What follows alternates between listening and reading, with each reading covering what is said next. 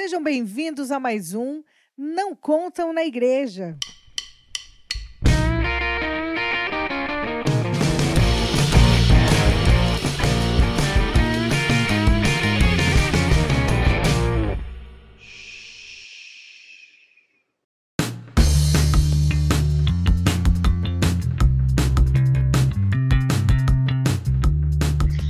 Gente! Sejam bem-vindos a mais um Não Contam na Igreja podcast. Eu sou a Nemaida. Quando todo mundo for se apresentar, eles vão falar um versículo que não está na Bíblia. Aquele que todo mundo fala achando que está na Bíblia, mas não está. E eu vou começar com um dos meus favoritos. Água mole, pedra dura, tanto bate até que fura. Eu sou Ali Romero e bem-aventurados os flexíveis, pois não serão quebrados. Ah, gente. Muito gospel, né? Aleluia, mas esse devia estar mesmo. É, esse, esse, esse é do meu pai. Vocês estão querendo dizer que Deus errou. Faltou esse? Eu...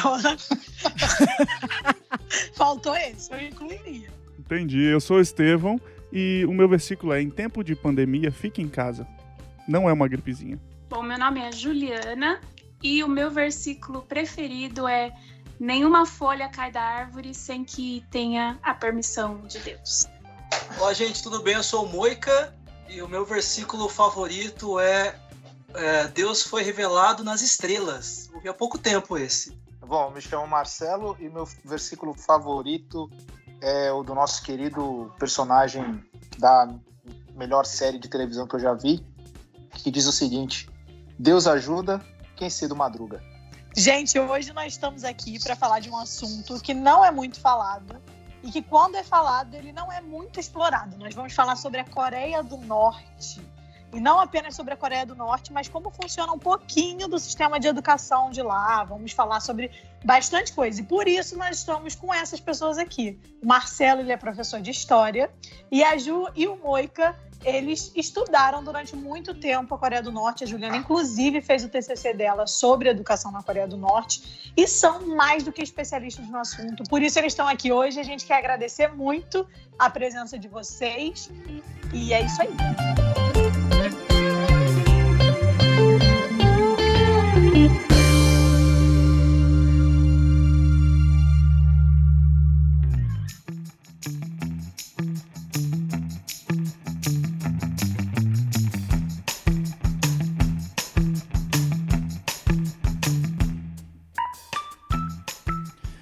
Meus amigos, o episódio de hoje está sensacional. A gente tá falando, vai falar um pouquinho, né? Já falamos porque já gravou faz um tempo.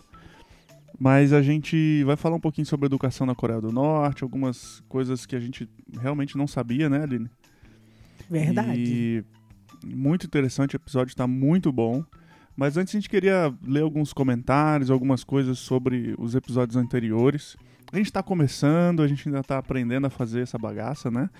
E mas a gente gostaria muito que você comentasse, respondesse o nosso post, mandasse e-mail, para a gente poder ler aqui e também para a gente poder saber se estamos indo no caminho certo, né, Li?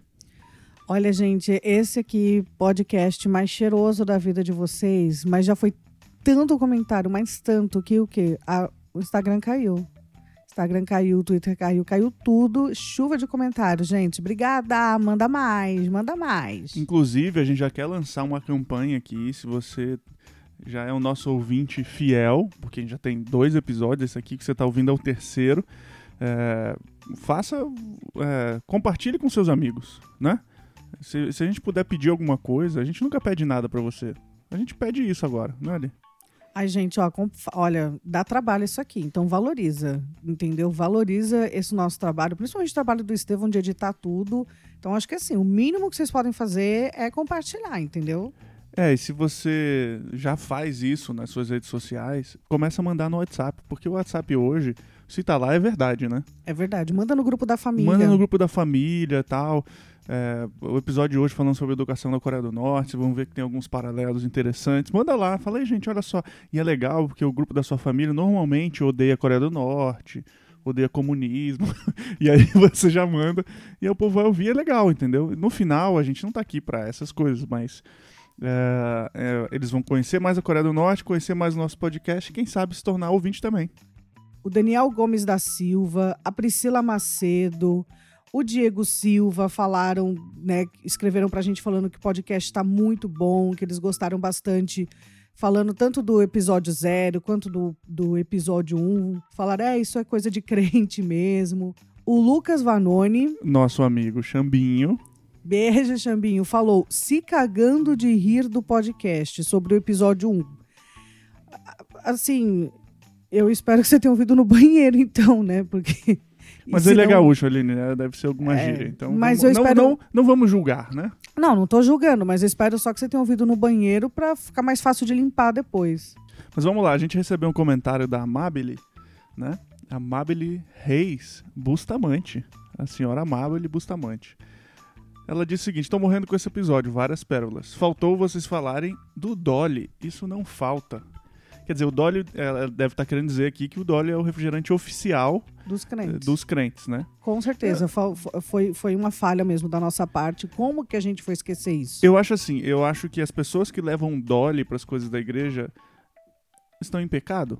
Porque, É. porque, né? Tudo bem, eu entendo, é parte da cultura gospel, mas não, gente, leva uma Coca, leva um Guaraná Antártica, né? Guaraná Antártica, sempre. Sempre. A gente tem muita saudade aqui. Amável, eu espero que você esteja bem, porque você falou que você estava morrendo com o episódio, mas eu espero que você já tenha se recuperado. Essa não foi a nossa intenção. A nossa amiga, gente, então, vocês estão vendo, né? Só os amigos. Você que não é nosso amigo, escreve pra gente também pra não ficar um negócio assim, ah, só os amigos dele que ouve. Não, Pra mas dar uma melhorada na nossa autoestima, essa tá? Amabile não é nossa amiga, é? ela, ela só é irmã do Val.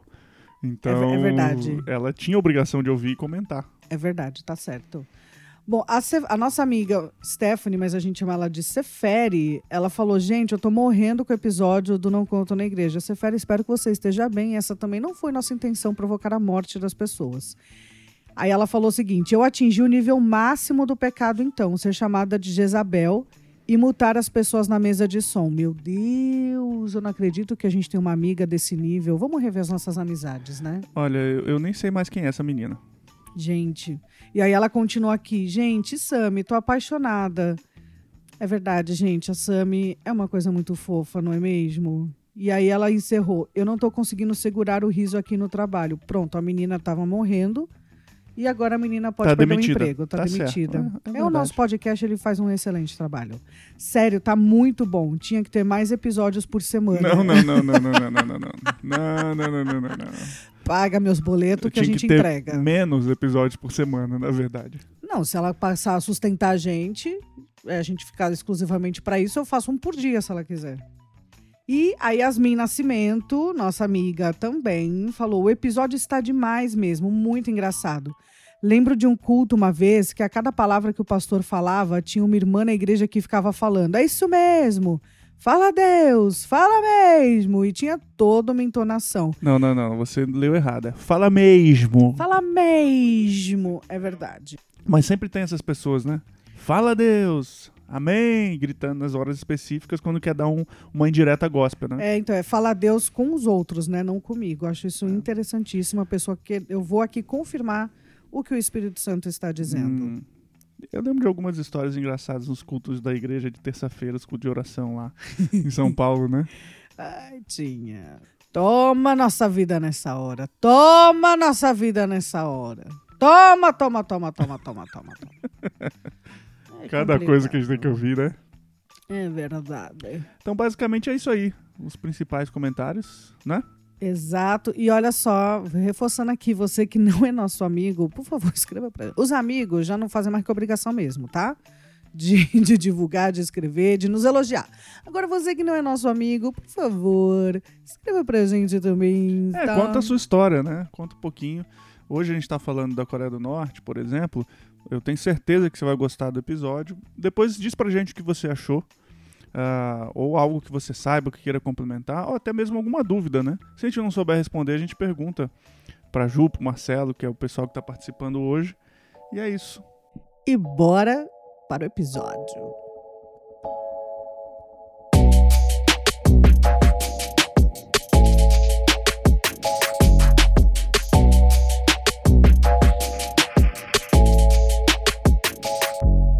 Acho que vale a pena a gente fazer um breve disclaimer aqui. que nossa proposta aqui não é fomentar nenhum tipo de polarização, né? Infelizmente, hoje a gente tem vivido tempos difíceis nesse sentido. No Brasil, hoje em dia, você não pode dizer que você é de direita nem que você é de esquerda, porque isso gera um mal-estar terrível, você perde amizade, etc.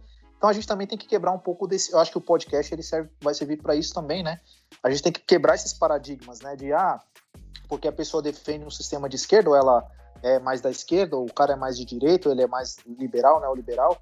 Então a gente não, eu não converso com esse tipo de pessoa. Não, por que não conversar? Por que não dialogar? Por que não é, entender o lado do outro e tentar mostrar o seu lado sem que haja vencedor, entendeu? Acho que a gente está aqui para isso também, né? Com certeza, Marcelo. Eu acho que é, é, uma das propostas é, é, esse diálogo, né? E, e, é o que a gente não tem tido hoje. E eu vou dizer mais, é, não é só perde o amigo se você pensar diferente. Você, em alguns casos, é condenado ao inferno praticamente. Se torna pecado você pensar, agir diferente. E digo mais, é, se você é crente e, tipo, ah, eu sou mais para a esquerda, meu Deus do céu, é como se tivesse um versículo bíblico dizendo: não serás de esquerda, meu filho, entendeu? E, e, e veja, é, a gente precisa dialogar. O crente, ele precisa ser o cara que é moderado, mano. Porque é assim que a Bíblia diz, né? Esse aí tá na Bíblia mesmo, né? E que é a gente ter esse espírito de moderação, não é ser radical. Radicalismo é, é é, é burrice, né, para começar, mas é principalmente algo que não deve fazer parte da vida do crente. E a gente condena, às vezes, ao inferno gente que é irmão em Cristo e que vai estar do nosso lado no céu. Que a gente não sabe, né? A gente está condenando gente pro, pro céu, pro inferno e vai estar lá no céu para toda a eternidade. Você vai ter que aguentar, né? E enquanto outros que a gente coloca no céu não tem nada de céu entendeu? Enquanto gente que cita versículo bíblico e fala Deus acima de tudo, não vai estar tá lá, né? Ai, Sem diretas aqui, mas eu tô falando sério. É, que amém, fala, amém. Que fala assim, é verdade, ah, a gente é defende a família e não sei o que lá, mas não vai estar. Tá. E não é porque a pessoa, às vezes, é, politicamente está mais perto do outro lado, que, meu, não é crente, é irmão em Cristo. E, e uma das coisas é, que a gente está esquecendo hoje é que, a, que o, o, que Jesus deixou como característica do povo de Deus, do seu povo, do povo dele, é o amor uns pelos outros. Quando Jesus fala em João para os discípulos, lá entre os capítulos 13 e 15, que ele dá uma conversa longa de despedida, ele é muito claro: olha, vocês serão conhecidos pelo amor uns pelos outros. A gente estava numa igreja esse ano e o pastor fez uma série de mensagens, mais ou menos um mês, né? Ele foi, foi isso. Sobre política e. E a primeira que eu achei muito interessante, alguém, um pastor, fazer uma série de pregações sobre isso.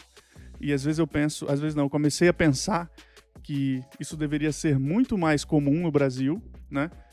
Uh, e foi muito. Tudo que ele falou foi excelente. Mas o ponto chave para ele foi isso, quer dizer, você tem gente aqui na igreja que é seu irmão em Cristo que faz parte do outro lado, e a gente está condenando quando a gente tem que amar, tem que ser um, respeitar a diferença, com certeza. E se você ama, você dialoga, você, você uh, quer estar tá junto. Então, não é o que está acontecendo hoje. A gente vive radicais, é, extre extremos, e a gente não quer saber, não quer ficar perto. Ditadura é, age de maneira muito parecida, independente do espectro político que esteja eles têm ações muito parecidas. Então, você vai traçar alguns paralelos a regimes fascistas, um pouco do, da época da ditadura no, no Brasil e coisas assim. O que a gente vai falar aqui hoje tem a ver com regimes uh, de esquerda, ditatoriais, extremos, e que isso não sirva para aumentar polarização nenhuma, mas para entender a realidade de um país e que te leve a orar por isso, sabe?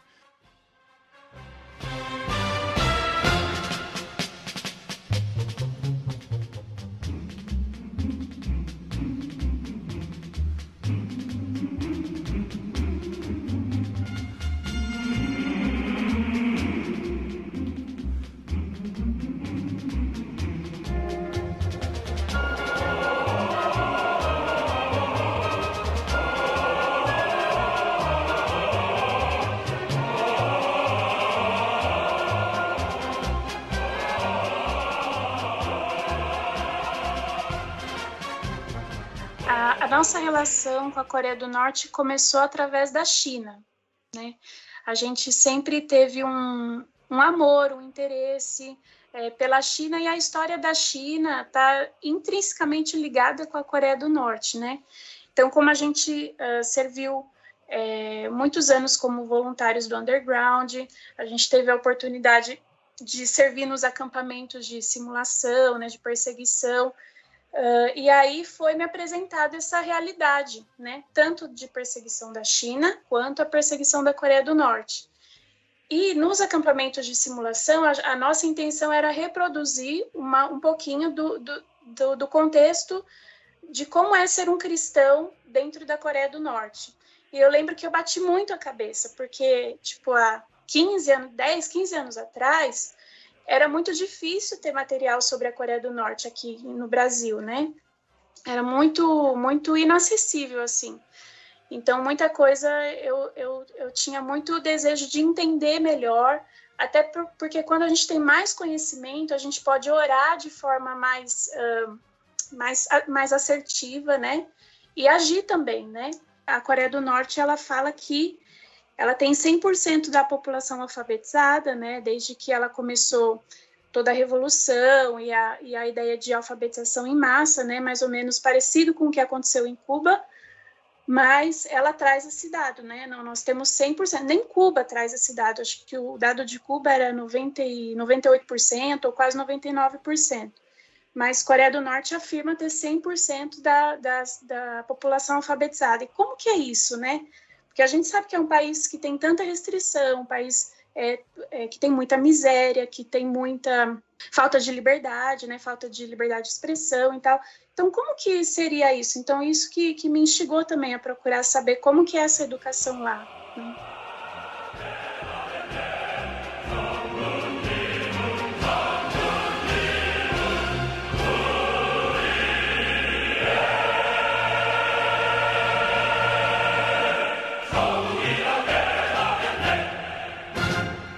Gente, quando a gente pensa em Coreia do Norte, eu acho que é bem interessante a gente é, fazer um resgate assim sobre a história, né? Porque a história diz muito sobre como a Coreia do Norte age hoje, como ela pensa, né? A sua própria política, como ela foi construída, as restrições que existem hoje, acho que tem muito a ver com o que aconteceu lá atrás, né?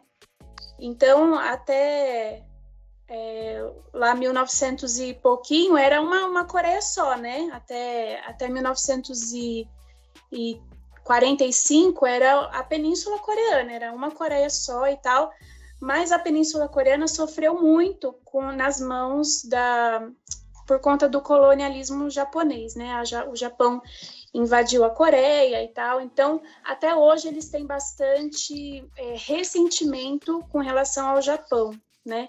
Tanto que a gente vê bastante até no currículo das escolas, assim, na, nas disciplinas mesmo, é muito falado é, contra o Japão, até hoje, né?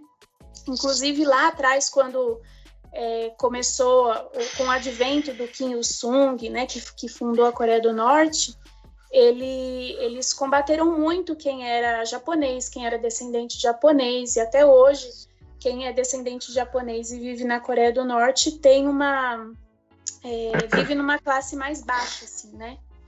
Então tem essa, essa questão de 1905, 1910 até 1945 foi dominado pelo Japão e o Japão acabou que é, uh, arruinou assim a, em termos da cultura né, da Coreia. Também o país devastou o país, explorou, os coreanos não podiam falar coreano, não podiam ter nomes coreanos, só nome japonês. Então, até hoje eles trazem essa, essa carga, né?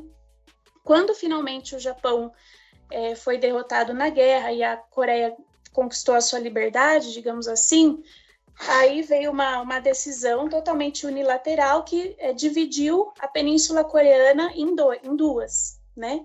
Lá com o paralelo 38, então ficou Coreia do Norte um país, a Coreia do Sul, outro país, né? Essa era uma época, né, com o fim da, da Segunda Guerra Mundial, em que a, as potências que, as grandes potências que venceram, na verdade, que eram os Estados Unidos e a União Soviética, eles começaram a se sentir é, como uh, no, começaram a sentir sentir-se no direito de dividir o mundo entre si, né? Então, o que aconteceu na Coreia foi a mesma coisa que foi feita uh, na Alemanha, por exemplo, né? Então, vamos rachar aqui, um lado vai ser de um, outro lado vai ser de outro, né? Basicamente isso. Então, o que a Ju falou que foi unilateral, que nessa, nesse caso da Coreia, né? Foi os Estados Unidos falando, não, vamos dividir aqui, isso aqui vai ser nosso, antes que eles uh, queiram tomar tudo para eles. É interessante a gente parar para pensar no seguinte aspecto, que o povo coreano, aí a gente pensando do lado do norte, né, os, os norte-coreanos, depois da divisão e etc., mas o povo do, do norte da Coreia, da Península Coreana, eles nunca conheceram o que para nós nós chamamos de democracia. Ou seja, eles saíram de uma dinastia, eles foram dominados pelos japoneses, aí os japoneses perderam a Segunda Guerra Mundial, e depois disso veio o sistema socialista com a União Soviética e aí a divisão do país. Então, assim, para nós, por isso que para nós, assim, falar sobre a Coreia do Norte, tentar entender o sistema norte-coreano, a mentalidade de um norte-coreano, como que ele se comporta no seu dia a dia. E legal você falar isso, Marcelo, porque o nosso conceito de liberdade, como é diferente, né? Eles têm um conceito de liberdade muito forte, né? Através até da ideologia Juche, que, que foi a ideologia que o Kim Il-sung ele se inspirou lá nas ideias marxistas, leninistas uhum. e tal. Uhum. Só que depois que, que a União Soviética ruiu, né, digamos assim que o comunismo ruiu, ele, o Kim, ele quis se desvencilhar dos termos comunismo, do termo comunismo, ele ainda manteve um pouquinho lá o termo socialismo, mas ele quis se desvencilhar para dizer assim: olha, nossa ideologia é única, nossa ideologia não tem nada a ver com o comunismo, nossa ideologia é uma, uma ela foi refinada e, e, por isso ela é eterna e ela, e ela serve cabe tão bem para nós. Liberdade para eles é a liberdade coletiva, é a liberdade uhum. da nação. Né? Uhum. Então, a ideologia Just traz esses três pilares, que é a autonomia é, política, autonomia econômica e autonomia militar. Então, quando eles pensam em liberdade, em autossuficiência, que é mais ou menos o que traz essa ideia da, da palavra Just, né, que significa é, mestre do, de si, né, o senhor, o senhor de si, né, o homem é o senhor de si e tal. É, então, eles trazem essa ideia de que sim, nós somos livres enquanto nação, né? Então, eles sempre pensam nessa questão do coletivo, né? Então, a gente precisa pensar é, em ações revolucionárias que possam é, nos manter como in, nação independente, por conta desse histórico mesmo. Sempre foram explorados, colonizados e tal. Então, eles têm essa noção de liberdade bem diferente da nossa, que é uma noção mais individualizada, né? Sim, Mas. Essa, essa noção, Ju, construída pelo, pelo, pelo Kim e tal, ela. É, e por isso que a gente vai falar também essa questão da educação, porque isso é construído desde criança, é, desde a infância na escola, né? É, colocar na cabeça deles essa, essa ideia de sistema, de, de maneira de independência, de liberdade, coisas assim. Exatamente. A, a, educação ela é um instrumento ideológico, ela é um aparelho ideológico assim 100%. Então, para educar as, as pessoas, e isso está bem claro assim nos, nos documentos oficiais, nas, nas, nas teses da educação socialista, que é um documento bem importante que o Kim Il-sung escreveu, ele traz isso claramente. O nosso objetivo, através da educação, é formarmos seres uh, revolucionários e, e manter a, a no, o nosso status revolucionário no país. Qualquer tipo de conhecimento que não agregue, que não venha ao encontro dos interesses revolucionários, não vale para nós. Né? Então, eles trazem isso de forma uhum. bem clara, bem incisiva mesmo. No entanto, que estava analisando aqui um livro de um livro didático é, que ensina a língua, tipo, que ensina o coreano. Dos 40 tópicos, que, que dos 40 capítulos que tem no livro, 25 são totalmente ideológicos idolatria ao Kim, culto ao Kim, etc. Então, é uma carga ideológica muito forte, né? Desde, desde a da pré-escola, né? 사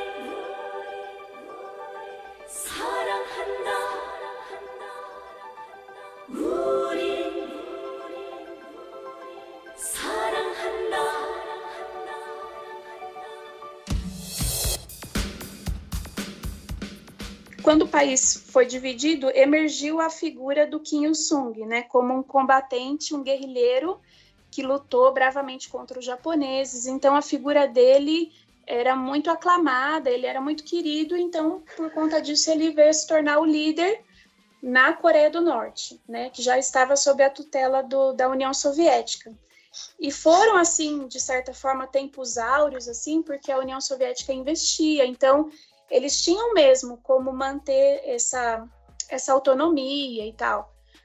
Mas depois que depois da queda da, da União Soviética e tudo, tinha muito, muitos embargos econômicos e tal. Então a Coreia do Norte se viu numa situação bem complicada, né? No entanto, que veio a, a grande fome, né? E aí muitas pessoas, milhares, milhões de pessoas morreram no país e tal, mas até então é, eles a, o povo norte-coreano sempre acreditou muito assim nessa questão de que nós somos um país que não temos nada a invejar do resto do mundo, nós somos um país autossuficiente, nós estamos construindo a nossa história finalmente, né? E aí quando o Kim Il-sung, eh, que foi o primeiro, ele faleceu, é, quem tomou o poder, né, quem, quem já estava, né, que ele preparou todo o cenário para isso, o filho dele, né, o Kim Jong-il. E depois do Kim Jong-il, o Kim Jong-un, que é o, o, atual, que a gente conhece, né? Mas quando o Kim Il-sung faleceu, ele foi uh, declarado presidente eterno da Coreia do Norte. Então, mesmo morto, ele continua sendo presidente. Isso é meio bizarro, né? Essa ideologia que foi criada pelo uh, Kim Il-sung, ela fala sobre essa questão da, da importância do país ser autossuficiente, essa independência do país, essa de ter o seu uh, protagonismo, etc. Mas uh, por muito tempo foi dependente da União Soviética, depois da China e é da China até hoje, né? Essa dependência. E mas depois que, que ele morre, uh, essa ideologia ela, ela ganha um aspecto ainda mais religioso, né? Em que o Kim Il-sung ele é alçado a tipo Deus, né? Exatamente. Nas, na própria Constituição e tudo, ele é tido como a, a estrela da manhã, o sol da justiça, uma figura bem é, bem reforçada assim nessa questão mística e tudo, é bem endeusado mesmo.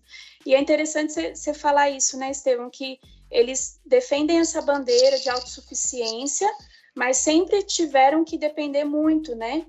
Mas como que eles justificam isso? Eles falam assim, olha, nós, por exemplo, as ajudas humanitárias que chegam para a Coreia do Norte, assim, em larga escala. É, isso não é um problema para eles. Então, assim, nós podemos sim receber ajuda, mas nós não, nós não aceitamos que ninguém diga como nós vamos, o que nós vamos fazer com essa ajuda. Então, isso para eles é autossuficiência. Nós podemos receber ajuda sim, mas a gente tem total autonomia é, sobre o que a gente vai fazer com, com essas intervenções externas, né? Então a Coreia foi dividida, o Kim Il-sung se torna o líder uh, desse, desse país novo, com apoio da União Soviética, da China também, que tinha recém é, realizado a sua revolução comunista. E, e aí o que acontece? Né? O Kim Jong não, não é Kim Jong-un, é Kim Il-sung. Nesse momento já teria sido condenado à morte, né? É, o Kim Il-sung então resolve, com o apoio da União Soviética, invadir uh, a, o, o, sul da península, a Coreia do Sul, né? Não é isso? E aí então começa essa guerra, a Guerra das Coreias, que também daria um outro assunto à parte. Mas o mais importante, eu acho que, que reflete o que está acontecendo hoje, é que essa guerra nunca acabou, né? Eles nunca assinaram nenhum tratado de paz, nada, né? Ficou num impasse, né? Até hoje estão em estado de guerra. A Coreia do Norte, eu acho que pensando também nessa questão de, de autossuficiência, dessa ideologia, e é lógico, é, essa é a ideia, né? Você, para ser um país independente, você tem que ser forte militarmente. Então, investe muito no militarismo, nessa ideia de, de ter bomba atômica e coisas assim e, e é por isso que a maior parte dos recursos do país vão exatamente para os militares, né? Para manter essa máquina militar, que é um país pequeno com um exército gigantesco. E existe um conceito que eles chamam de Songun, que é o conceito de é, o poderio militar primeiro. E hoje isso já está praticamente em pé de igualdade de importância com a ideologia Juche. Então, para eles, isso é muito importante, né? Quem quem está no exército precisa lutar e quem não está precisa contribuir, né?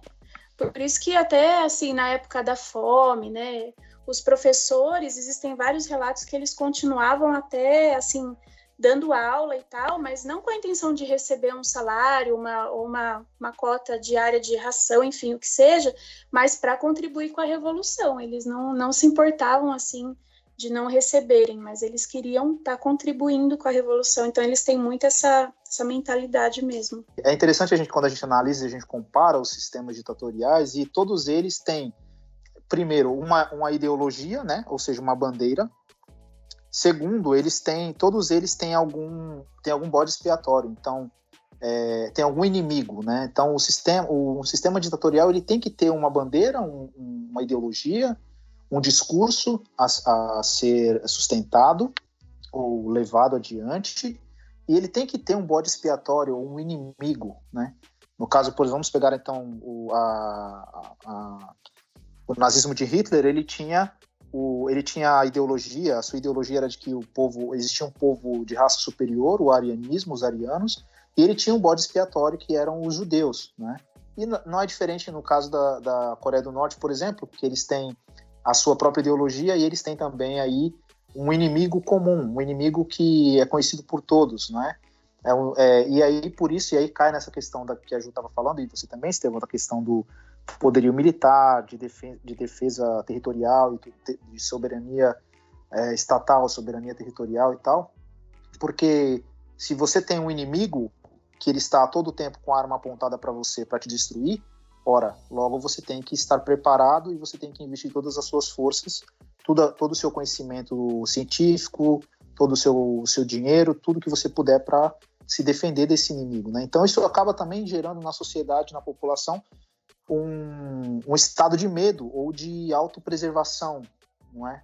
Então, se podemos ser atacados a qualquer momento por esse inimigo, se esse inimigo quer nos destruir, nós temos que nos resguardar e nos defender e nos, uh, uh, nos preparar para qualquer tipo de, de ação desse inimigo. Mas para você ver como a gente não está longe dessa realidade, né? Assim, nós estamos aí em 2020, é, a gente já viu tudo que tinha que ver, basicamente, vamos dizer assim, né? A gente já viu todo tipo de ditadura, de, de regime, de governo. É, alguns que deram certo, outros que deram errado, não, não necessariamente deram certo, mas continuam aí. E, e, e, mesmo assim, a gente parece que a gente vive rodeado pelos mesmos fantasmas, né? Então, qualquer, qualquer cara, qualquer presidente, qualquer, qualquer figura política, ele pode se apropriar desses mesmos elementos que Hitler se apropriou, que Stalin se apropriou, que Mao Tse Tung se apropriou, que o próprio Kim Il-sung se apropriou e fazer disso uma ferramenta que ele vai usar para domínio político, uh, ideológico, militar de um, de um território, né, de uma nação. E a gente tem que fazer esse paralelo sim, porque uh, a, a história acaba se repetindo e a gente acaba caindo no erro, incorrendo no erro de apoiar determinados é, indivíduos políticos, é, candidatos é, que carregam a, algum tipo de bandeira que a gente acha correto, que a gente acha que é bonito, que é sublime, que é candidatos messiânicos quase, né, que exercem esse papel de salvação, né? Exatamente, exatamente. E a gente acaba incorrendo no mesmo erro, porque na Alemanha de Hitler, eles também achavam que Hitler era Hitler achava Hitler achava que ele era um escolhido é, do destino. Ele achava que que a, ele, o termo que eles usavam era providência, né? a providência me dará a vitória final, a providência, sou um escolhido e tal. Eles, eles tinham certeza disso, né? Então você não faz um voto, você não faz um voto de fidelidade. Esse, é, essa é outra coisa. Todo sistema ditatorial precisa de fiéis, de pessoas que são fiéis, que são leais a ele. Então você não faz um, um voto de fidelidade e lealdade até a morte a um indivíduo se você não acredita que esse cara é um messias, que ele é um salvador da pátria, que ele é um que ele vai mudar para sempre a história do, do, país, da sua vida, da sua vida, da sua família. Você não faz isso. Então, para você ver como esses fatos eles se repetem e nós como cristãos, eu acho que é nesse ponto que você está querendo tocar também, nós precisamos é, vigiar, nós precisamos estar atentos a isso, nós precisamos ser mais bíblicos com relação a isso, porque senão a gente acaba incorrendo no mesmo erro. É o mesmo discurso, é o mesmo tipo de, de, de, de é, fala, de discurso, de apresentação política, etc., só que com outra roupagem, com outro tipo de, de vestimenta. E lembrar que a gente está sobre o governo, o senhorio de Cristo, a gente pertence ao reino de Deus e a gente tem que lembrar disso sempre, né? Ele é o nosso Messias, ele é aquele que nos salvou e entra governo, sai governo, sistema, ideologias e ele segue é, firme, vitorioso enquanto os sistemas é, caem, né? Cadê essas, essas grandes nações, impérios que dominaram o mundo, né? Cristo está aí, o reino de Deus está aí. E essa é a certeza para você não viver com esse medo maluco e se deixar levar por ideologias, independente da pessoa clamar o nome de Deus ou não. Sabe, é, a gente está falando da Coreia do Norte, como o, o Kim Il-sung depois é chamado de Estrela da Manhã. De Sol da Justiça. Sol da né? Justiça. E, gente, não, não ache estranho essas comparações cristãs nessas, nessa nomenclatura dele, né? A Coreia era um país que já tinha sido cristianizado, né? E principalmente o norte bastante evangelizado. Então ele é colocado como títulos que Cristo tem, né? Em que a Bíblia se refere a, Cristo, a Deus, e então não é nenhuma é, coincidência. Eu não me recordo exatamente onde eu li, mas eu li há algum tempo atrás, quando fazia, escrevia para a revista da missão, mas é, que a Coreia ela era considerada Jerusalém do Oriente antes de acontecer a guerra das duas Coreias, da, do norte contra o sul, por conta desse número grande de, de cristãos que existiam naquela região, principalmente no norte do país, né?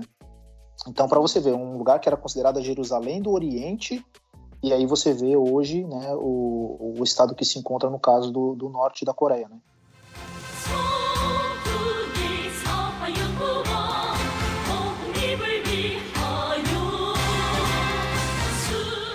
como que o sistema é, norte-coreano atua na formação das crianças e adolescentes, Ju? Bom, através não só da educação formal, né, das escolas, mas também das, é, tipo, tipo União da Juventude, sabe, esses, esses grupos, né, grupos de estudos políticos, né, e esses grupos acontecem em todas as esferas, assim, desde as fábricas, é, das escolas, né, desde criança. Então, é, a ideologia perpassa tu, tudo isso, mas especialmente nas escolas, o currículo ele é bem saturado, assim, a criança desde pequena ela vai estudar a infância do, do Kim, tanto do Kim Il-sung como do Kim Jong-il, da mãe deles e tudo mais, e, e vale até ressaltar aqui, quando a gente pensa na história dele, que o avô do Kim Il-sung era um pastor, isso é muito louco, né? Assim, a gente vê na biografia que o avô dele era pastor e ele, assim, né, se distanciou totalmente, né, dessa,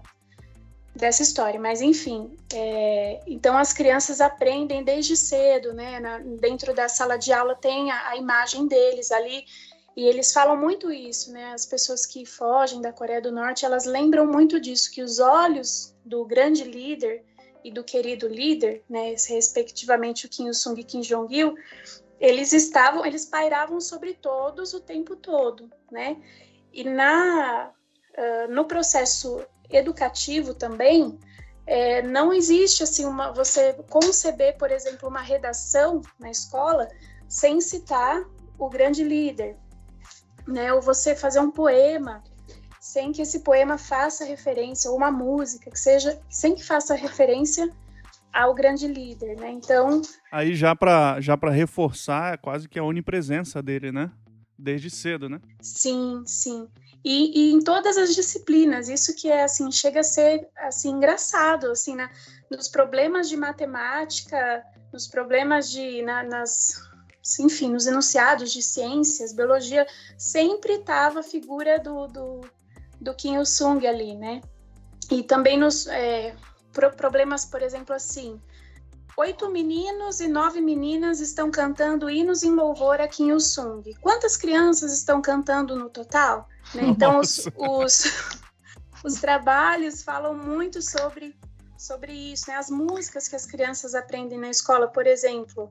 Uh, para onde nós fomos? Nós fomos para a floresta. Para onde estamos indo? Estamos passando por cima das colinas. O que vamos fazer? Vamos, vamos matar os soldados japoneses. Nossos inimigos são os bastardos americanos que estão tentando assumir nossa bela pátria com armas que eu faço com minhas próprias mãos. Vou matá-los. Bang, bang, bang. Isso é música que a criança aprende na pré-escola, né? Caramba. É uma música bem educativa. Pois é. Mas sabe o que é interessante é, mostrar o papel da educação né, nessa ideologia? É que você cria pessoas que ou elas são realmente apaixonadas, né, porque elas foram doutrinadas a isso, ou, e pessoas que estão constantemente com medo, né? Tem constantemente medo da, das suas ações, porque os olhos estão sempre olhando. É, é uma esfera assim de temor muito grande. E isso é para a gente também tentar entender o que passa na cabeça de um norte-coreano e a gente vê que a gente nunca vai saber, né? A gente nunca vai entender, porque nenhum de nós foi criado numa esfera assim tão bizarra quanto essa. Mas isso, Gil, que você falou aí, né, de mostrar nessa questão aí de enunciado numa prova, de musiquinha que essas crianças aprendem, me lembrou muito do filme Jojo Rabbit. Não sei se vocês assistiram tal. É maravilhoso. Esse filme ganhou um Oscar agora e é, ele é uma comédia que dói. Ele merecia vários. Né? Merecia mais, com certeza. É ele foi. Que dói muito. Só é, fazendo o um, um, interrupting aqui, né? Uhum. É, ele é um filme que se passa na época do nazismo, né? Na Alemanha, e mostra a história de um menino vivendo nisso tudo, né? E assim, o filme é pesadíssimo. Mas é uma comédia ao mesmo Não, tempo. pra vocês terem ideia. É, mas pra vocês terem ideia, um amigo imaginário dele é o Hitler. Essa é a melhor parte, né? é, porque isso é o tamanho né, da, da alienação que a pessoa vive num sistema desse. Sim. E é muito interessante que no filme mostra isso mesmo, Ju. As crianças ali sendo doutrinadas a odiarem os judeus e, e inventando as mentiras, as, as pessoas ali, né, doutrinando essas crianças inventando as mentiras mais absurdas, mais descabíveis e que, tipo, a gente assistindo fala, cara, como? Isso é ridículo. Como que acreditaram numa coisa dessa? E acreditaram, né? Então, você me falando isso me lembrou muito, né, desse, desse filme. E, só mostra pra gente o quanto a história é cíclica, né? E é, é bem o que o Marcelo falou. Não é uma novidade tem uma, uma aparência um pouquinho diferente, tá? Uma roupagem um pouquinho diferente, mas a essência ela acaba sendo a mesma. E, e é, é, cara, esse filme é maravilhoso, maravilhoso. Todo mundo tem que assistir. Ele é um filme independente, né? O diretor dele é o cara que fez o Thor Ragnarok, ficou famoso, Taika, né? E, e aqui nos Estados Unidos passou em poucos cinemas. Eu acho que no Brasil deve ter passado menos ainda. Mas eu acho que já deve estar em algum stream, alguma coisa assim.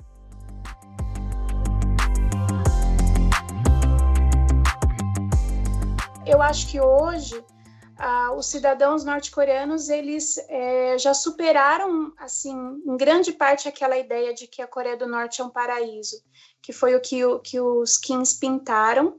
Eles já sabem que já se ligaram que não é isso. Acho que quando a fome bate e quando seus parentes começam a morrer, você começa a questionar muitas coisas, mas os cidadãos não têm força é, para se engajar e se unir contra esse governo, por conta dessas pontas que foram tão bem amarradas, né? A questão das espionagens, das sessões de crítica e autocrítica. Todo cidadão norte-coreano precisa fazer as suas. A, a su, precisa participar dessas sessões, seja na esfera do trabalho, né? Seja na esfera da escola. Então, pensando num aluno, por exemplo, toda semana ele precisa escrever uma confissão de pelo menos três atos errôneos que ele cometeu naquela semana. E ele precisa também escrever sobre outro colega o que, que o outro colega fez de errado. Ele é obrigatório. Então, mesmo que ele tenha que inventar alguma coisa, ele precisa fazer essa confissão.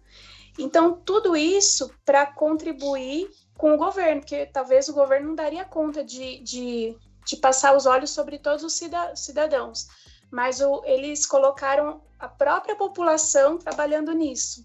Né? Então, é, muitos norte-coreanos falaram assim que não, que não é possível você confiar em ninguém, nem nos membros da sua própria família.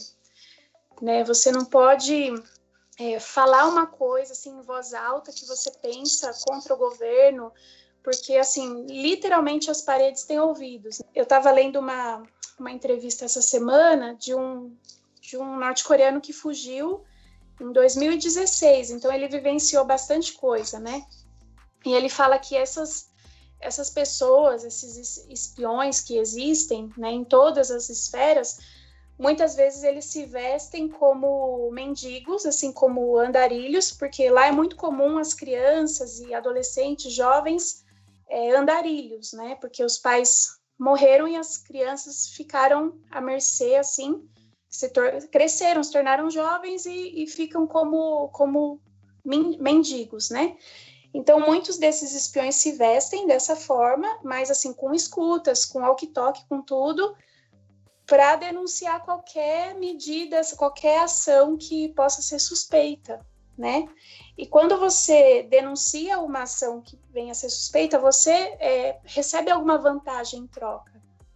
Né? Então, para quem está é, em situação de fome extrema, de necessidade extrema, vai topar entrar nessa, nessa, nesse sistema, né? Então, isso é bem incentivado nas escolas também, assim, dos alunos se delatarem e às vezes até mentirem, falarem coisa que nem existe, mas só para porque tem que fazer mesmo essas, tem que participar dessas sessões de crítica e autocrítica. Toda a população é dividida entre aqueles que são plenamente leais ao partido, aqueles que são neutros e aqueles que são reacionários ou aqueles que são é, negativos assim para o governo, né?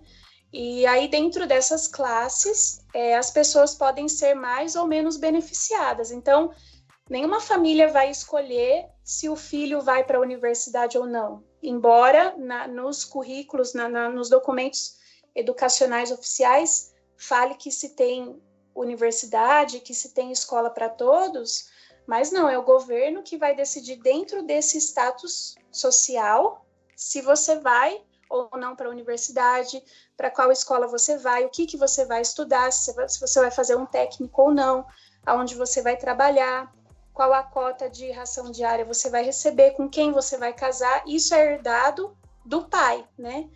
Então, se lá atrás o seu uh, familiar foi um combatente que lutou contra os japoneses ao lado do Kim Il-sung, enfim, o seu, a sua linhagem está garantida digamos assim, né? E daí que vem toda aquela ajuda humanitária que a Coreia do Norte recebe, que não chega para a população em geral, a população nem sabe que, que a Coreia do Norte recebe essas, essas ajudas, porque vai para o exército e vai para os leais, para os leais ao partido, para aqueles que, que o governo considera que, que não são uma ameaça, né? E então, uh, e dentro dessas três classes, dos leais, dos neutros e dos reacionários, ainda a população, lá atrás, acho que na década de 60, que o Kim Il-sung, junto com a, com a equipe dele, fez uma, um mapeamento de todo o país e dividiu todas as famílias em 31 subclasses, né? E essas classes sociais que que a gente fala que no socialismo, né, a gente aprende isso que no socialismo não existe classes sociais, né? Seria um modelo igualitário e tal, mas essas classes, elas restringem mais a mobilidade do que as classes sociais num país é, como o nosso, por exemplo, né? Então restringe muito mais a, a mobilidade das pessoas. Só que aí, com, com, a pessoa que se via em vantagem por ela, por, por ela ser de uma família leal, é, hoje em dia já existe como você uh, viver uma vida melhor, digamos assim, mesmo não sendo de uma família leal ao partido, por conta do mercado clandestino. Então, hoje em dia, da, da fronteira da China para a Coreia do Norte passa desde DVD da Beyoncé até cigarro, até moto, calça jeans, passa de tudo.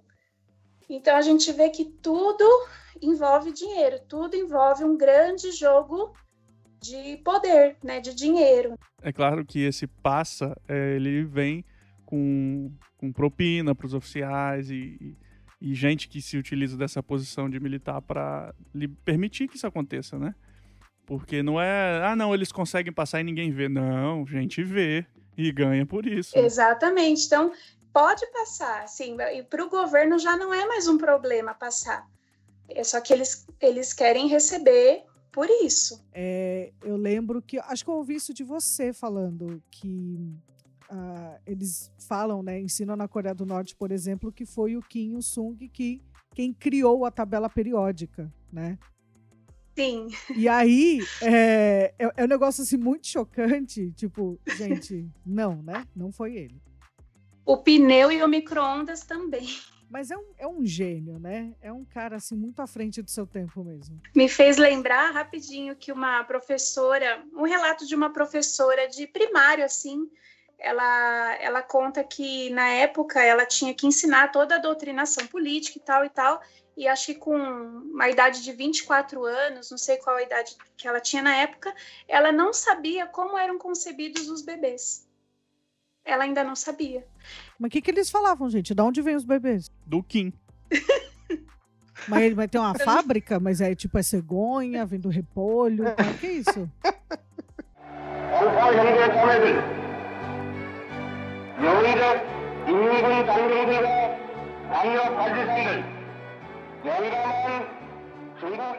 O que, que é primordial para uma pessoa ser professor ou professora na Coreia do Norte, né? E aí no seu trabalho fala que o principal é que ela deve ter a sua vida política organizada e impecável, né? Ou seja, e uma participação revolucionária junto ao partido, uma vida política impecável.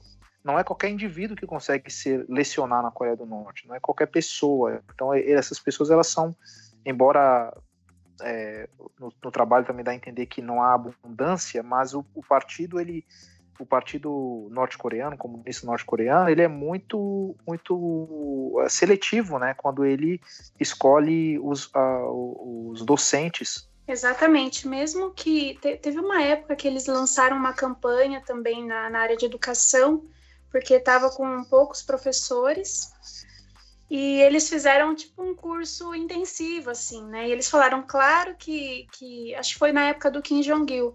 E ele fez lá um discurso que ele falou: a gente sabe que essas pessoas, né, esses novos professores, não vão ter o mesmo nível de, de qualidade no, no ensino, mas o que importa para a gente é que essas pessoas sejam leais ao partido, né, e, e, e eduquem as crianças é, uhum. dentro dos conceitos ideológicos. Dá para dizer que a Coreia do Norte, então, o que ela se preocupa na escola é a formação ideológica acima de qualquer outra coisa. Eles não se interessam é, em formar grandes mentes, grandes cientistas, é, não se interessam tanto quanto, na verdade, formar é, gente é, que obedeça e siga a ideologia, é isso? É isso. Para a massa, para a grande população, basicamente é isso.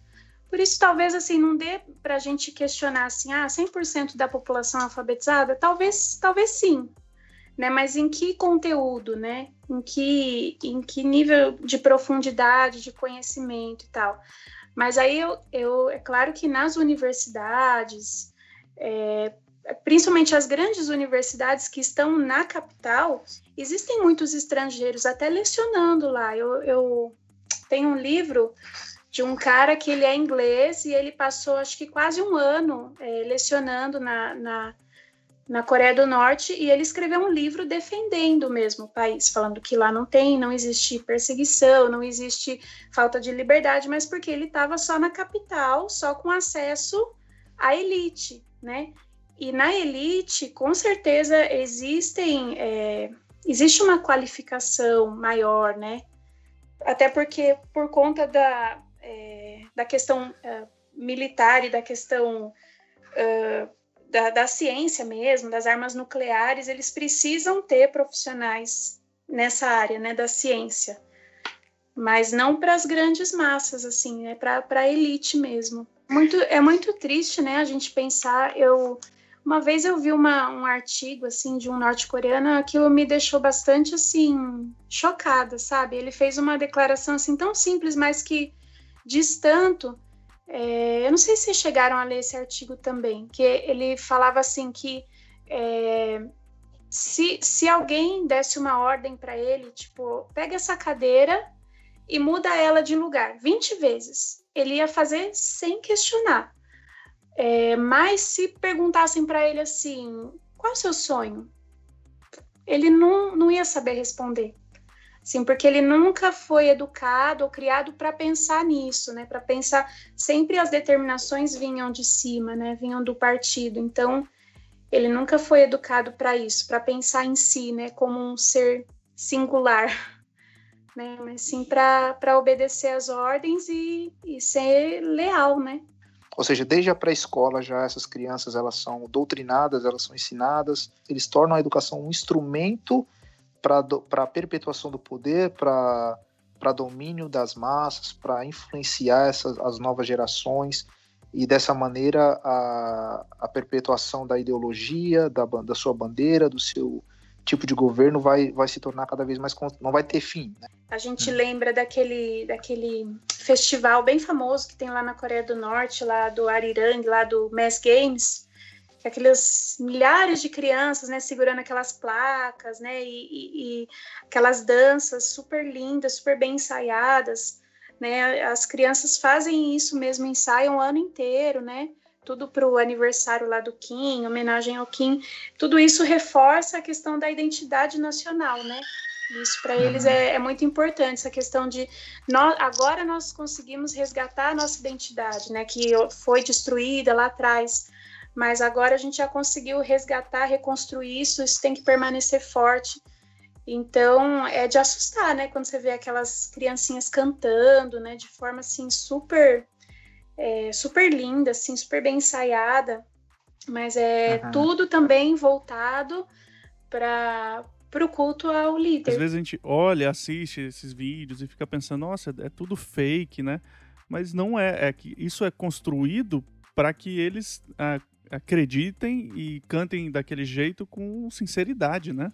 E é tão louco, Estevão, que quando você vai falar do Kim, você tem que falar numa entonação diferente. Até o tom da sua voz tem que mudar. Sabe, não sei se já ouviram assim, o, o, o norte-coreano falando com aquele tom meio chorando, assim, meio dramático, assim, porque tá falando do Kim, né? Então eles têm até, até na língua é, tem um jeito, uma entonação diferente quando você vai se reportar sobre o, o líder.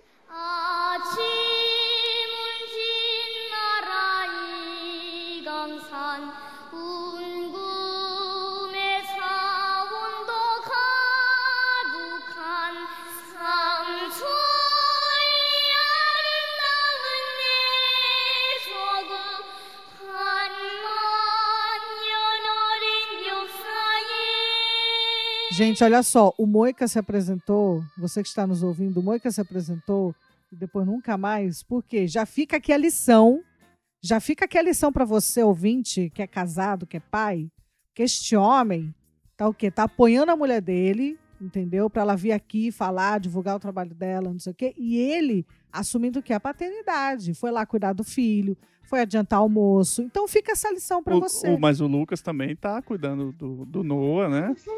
Talvez não com. É, não com... Nesse momento tá dando comida pro novo. Olha aí, Olha gente. fica essa lição. Nesse mas... momento ele tá aqui alimentando. Mas o Lucas, neste furacão. episódio, nem se apresentou, entendeu? Não, mas, não, mas vamos, mas tem um destaque. Diferente do Marcelo, que abandonou os filhos e tá aqui gravando, né? Exatamente. É, é o que você deve de... ser versus o que não ser.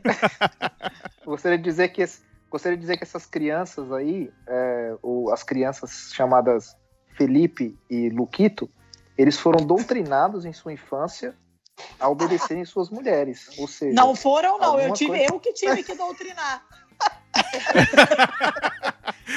Porque o Lucas não foi ensinado assim, não. Ele foi servido não. a vida inteira e hoje ele é aqui, é um homem aqui participativo, alimenta é um o filho. Nemaida e o Não, o homem não ajuda, ele faz ele faz, exatamente, Ju. Ma- Marcelo, não vamos criticar, né? Você talvez poderia aprender um pouquinho. Mas, gente, vamos deixar o Moica falar, gente. Não, vamos continuar exaltando aqui a Tati, a esposa do Marcelo, porque Ah, com ela certeza merece. ela merecia ser le- elevada ao papel é, de, de Nossa Senhora dos Crentes, alguma coisa assim, porque olha, esse rapaz não é uma pessoa fácil, não. Ô, Moica, uma coisa, e você, né, como professor, o Moica, ele não falou isso, mas ele é professor também. É Sim, Astrólogo, astrólogo. astrólogo, faço carta astral, pode mandar, pagando bem que mal tem brincadeira. Missionário bonitão. a pergunta, Moica, a Terra é plana? Deixa pra lá. Segue, segue. Rapaz, eu já tive que responder isso até pra pastor, você acredita? Sério? Que isso, velho? E o cara falou assim: você tem que me comprovar na Bíblia. Eu falei, mas que? Eu falei, me, me comprova o senhor na Bíblia que é plana. Daí a gente faz uma linha de raciocínio menos insana, né? Você tá vendo como é, é, é a doutrinação, gente? Tá vendo? Vai chegar um momento que as crianças vão estar aprendendo na escola que a Terra é plana. Vigia. Rapaz, acho que não tá muito longe disso, não, viu? Mas, ô Moica, Moica, você até como professor, eu lembro quando a gente eh, decidiu por essa pauta, tal, uma coisa que a gente conversou foi apresentar eh, mais a Coreia do Norte do que somente a perseguição aos cristãos, do que somente campos de trabalhos forçados. Eh, então, essa questão da educação, mostrar coisas aí que muitos cristãos não têm conhecimento. É, e até traçar esse paralelo, porque, por exemplo, na reforma protestante, é, a gente vê justamente o que? Os reformadores investindo na educação. E a começar com, por exemplo, a tradução da Bíblia, né? tornar disponível em outras línguas. E a gente vê esse reflexo até hoje na Europa, por exemplo, né? que até hoje é, é, E aqui nos Estados Unidos, né? aqui também Principalmente. aqui também. Então, a importância é, da educação no sentido de não simplesmente tipo, ah, meu, meu filho, o pai estudou e precisa ter melhor educação para entrar na melhor universidade e ter o melhor emprego, mas como isso é, é, é, é para a vida toda, não é só para a gente ganhar dinheiro, não é só para você ter um trabalho, mas como isso influencia a nossa vida toda. E aí a, a Ju contando para gente, né, de, de toda essa doutrinação então as crianças vão para a escola lá na Coreia do Norte, tem toda essa doutrinação e aí crescem com esse ódio de japoneses, com esse ódio de americanos, ódio, enfim, de outras Não só ódio, mas amor pelo Kim. é, ódio e pelo- e amor pelo Kim, é verdade. Quer dizer, o objetivo da educação, como a gente já falou aqui, de, de apenas ideológico, né? É. E aí, é, Moica, de repente você fala um pouquinho da tua experiência até mesmo como professor, é, que é algo que transcende a sala de aula, né? E como que ah, você, ao longo aí dos anos de, de- de convivência que a gente tem, você já compartilhou testemunhos, né? Você estava lá dando aula de geografia, mas como que através disso é, aquele aluno foi tocado, foi alcançado e você pode até compartilhar um pouco além, né? Sim, sim, até, até nas aulas de filosofia também, né? Nas aulas de, de, de geopolítica, da geografia, história.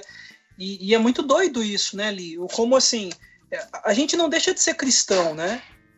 Por ser historiador, por ser geógrafo, por ser pedagogo, a gente não deixa de ser cristão. Aliás, a gente é cristão antes de tudo isso, né?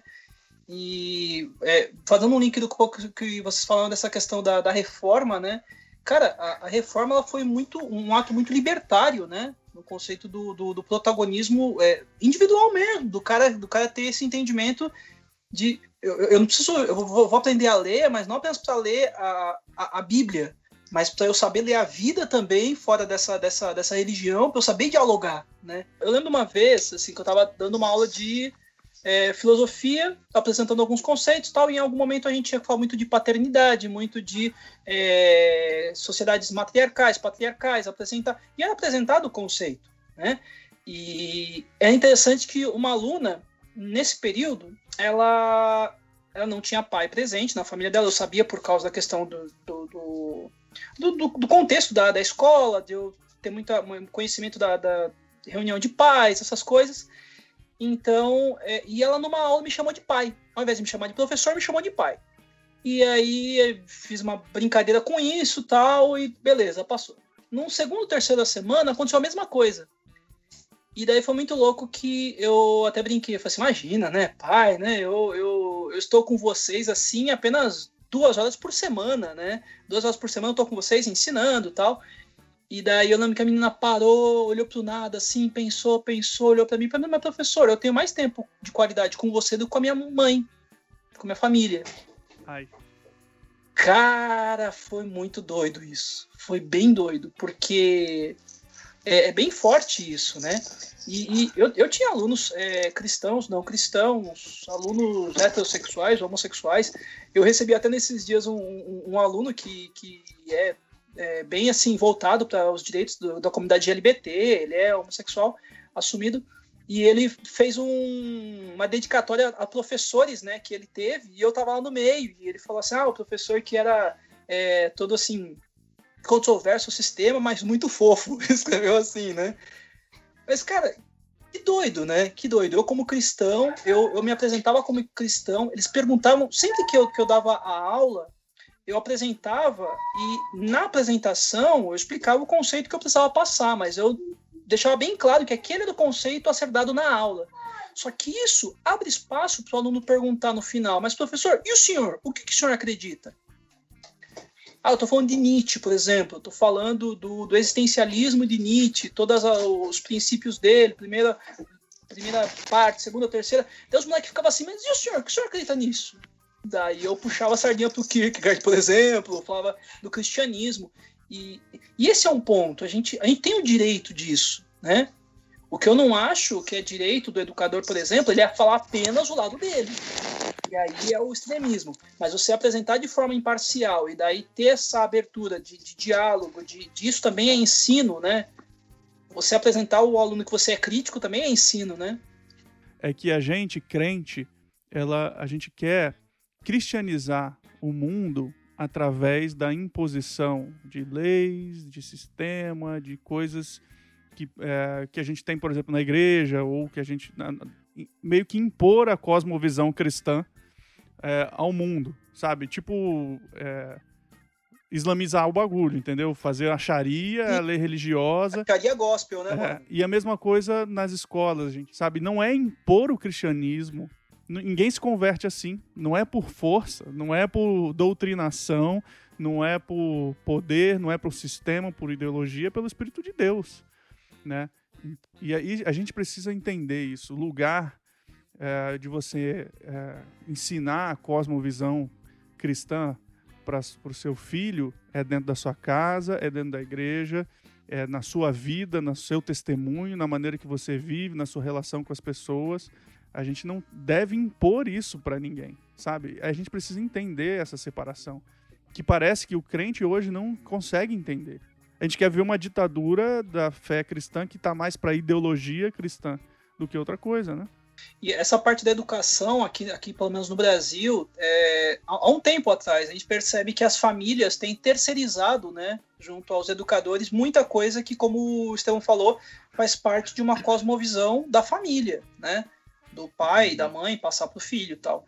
E daí você vê uma. Eu acredito que é uma linha de pensamento mesmo. Essa, esse pessoal cristão querer tanto cristianizar, entre aspas, né, o que convém. Uhum, uhum na, na Constituição, nas legislações, na própria é, grade curricular dos, das escolas e colégios, porque justamente por isso. Daí eu vou legitimar, entendeu? Eu quero que os caras falem desse jeito porque eu não preciso é, falar isso em casa. Eu quero que tenha uma, uma como a gente zoou, né, uma, uma Sharia gospel na escola do meu filho, porque daí ele vai aprender lá o que diz na Bíblia e eu não preciso viver isso em casa. Olha, olha que cômodo.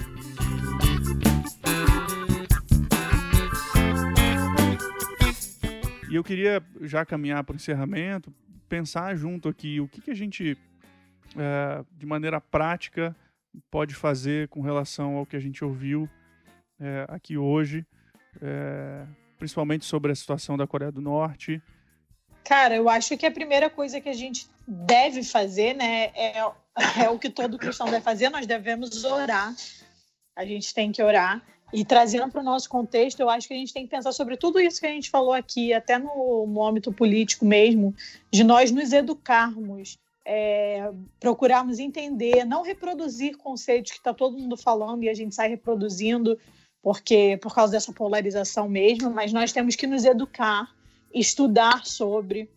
É, e como já foi dito também, a gente não pode querer é, uma Sharia gospel, a gente não pode querer doutrinar todo mundo no cristianismo, senão a gente estaria fazendo exatamente o que a Coreia do Norte faz e outros países fazem, só que é o contrário, né? É algo distante de nós, mas e a gente se sente impotente diante disso tudo e realmente a gente precisa orar por isso, né? Porque são é um país inteiro debaixo de uma opressão terrível. Imagina essas crianças desde cedo, como a gente a Ju falou, a gente estava conversando, desde cedo instruídas a viver nesse regime em que a pessoa não tem nenhum sonho, não tem nenhuma sabe, ideia de, de, é, de sair disso ou de ter coisas, de, de viver uma vida diferente, porque ela é ensinada e doutrinada a obediência cega e a adoração a um cara que está morto ou o presidente atual, né? A gente precisa orar porque é uma situação terrível. É, a gente sempre, lógico, vamos orar pelos cristãos que estão lá, os nossos irmãos, a nossa família em Cristo, mas a situação daquele povo é, com certeza, a gente precisa orar muito por eles. Esse é o, é o, ponto principal, né? A gente tem realmente que orar pelo, pelos nossos educadores, né? Assim, pela educação no nosso país, no Brasil, para que melhore as coisas, porque eu acredito que através da educação a gente vai conseguir é, construir uma sociedade menos injusta, onde as pessoas possam é, usufruir dos mesmos direitos, igualdade e tudo mais.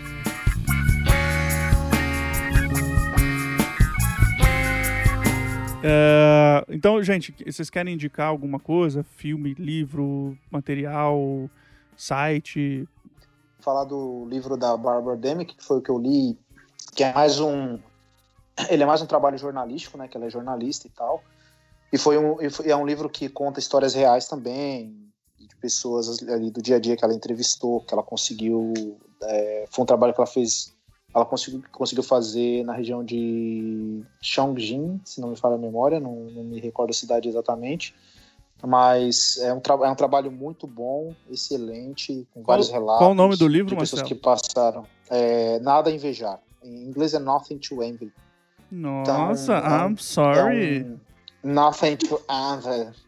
Tem também o, o, Vocês lembraram do Crossing, né? Que é um filme que tem tem como você encontrar pela internet. E também tem uma, um documentário na, no Netflix, aquele de propaganda game, que também é bem enriquecedor. Ele traz bastante informação é, coesa, sim, tem bastante coisa. Tem o Para Poder Viver, que eu esqueci o nome da, da autora. Ela até aparece naquele vídeo, né, que viralizou bastante é, que ela conta como foi o relato de fuga dela e da mãe, né? Para poder viver a jornada de uma garota norte-coreana para a liberdade, da autora Yeonmi Park. A editora no Brasil é também Companhia das Letras. Acho que em termos de site, eu, eu gosto muito do MK News, que eles traz, não sei com qual frequência, mas ele traz é, entrevistas com pessoas que fugiram da Coreia do Norte. Então, o leitor manda a sua pergunta, né? E, e aí o, o desertor norte-coreano responde.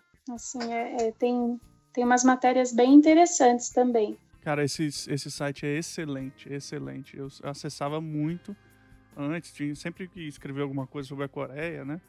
Eu sempre acessava, pegava relatos e testemunhos de lá, porque é excelente. Muito bom mesmo. A gente é, tem uma, uma plataforma, um na verdade é um canal no YouTube hoje chamado Eu Missionário, que traz diversos, diversas temáticas assim dentro de missões, é, testemunhos sobre países, é, cuidado missionário, evangelismo, missões urbanas, é, missões à igreja local, é, temáticas assim do mundo missionário.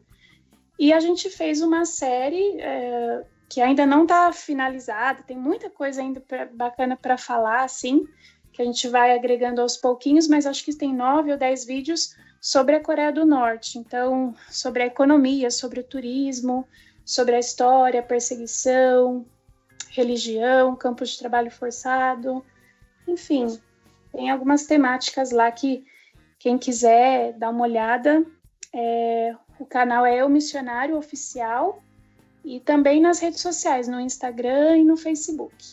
O site está em construção, é o missionário.com.br. Em breve a gente vai ter material por lá também.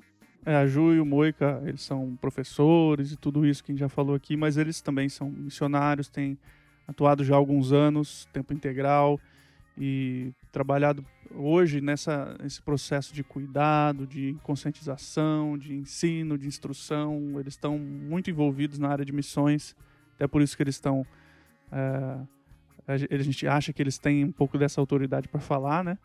E são nossos amigos há tanto tempo, padrinho de casamento, né? Foi. A gente invadiu uhum. o casamento A gente invadiu deles. o casamento deles e eu, é, e eu tenho uma foto carregando flores nesse casamento. Sim, o Estevão foi praticamente um florista. Fomos, fomos penetra do casamento deles, levamos outros penetras com a gente nesse Exatamente. casamento e estamos amigos até hoje, gente. Exatamente. Então, assim, superem Olha as suas diferenças. Então segue lá o canal deles, Eu Missionário Oficial. Procura nas redes sociais. Eu vou colocar o link no post e eles vão estar sempre por aqui, né? O que eu gostaria de indicar é a série The Handmaids. The Hand. Oh, meu Deus. não- The Handmaid's Tale. The Handmaid's Tale. Sempre me atrapalho. Ah, Translation, translation, translation, do you want it? É, em português eu acho que tá- o livro é O Conto de Aya. o conto de Aya. Tem tudo a ver. Conto da Aya, né? O conto da Aya, né? Conto da Aya, alguma coisa assim. Gente, essa série não tem como assistir e não lembrar da Coreia do Norte. Apesar de não se passar na Coreia do Norte, mas não tem como assistir e, e o, o que a gente conhece, né, sobre a Coreia do Norte, e cada episódio é tipo, gente, isso é muito Coreia do Norte, como como pode? E pode, né, gente? Então não é tão ficção assim. É, Uma das coisas que eu acho muito interessante não é só toda a questão da ditadura, mas é como é uma ditadura religiosa. E é meio que a Coreia se tornou isso, né? Como a gente já falou aqui hoje. É, realmente é muito, muito boa essa série. Ela é, é difícil, é pesada. É, não no sentido pornográfico, mas no sentido de violência. É um terror É, psicológico. ele é, é pesado, mas dá pra você.